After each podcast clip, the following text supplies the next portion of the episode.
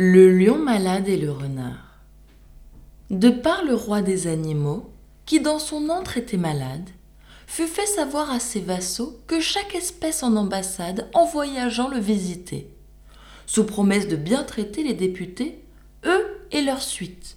Foi de lion très bien écrite, bon passeport contre la dent, contre la griffe tout autant. L'édit du prince s'exécute de chaque espèce on lui députe.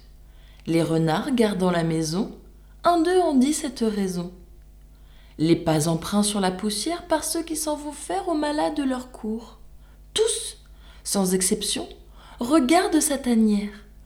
Pas un ne marque de retour. Cela nous met en méfiance. Que Sa Majesté nous dispense grand merci de son passeport.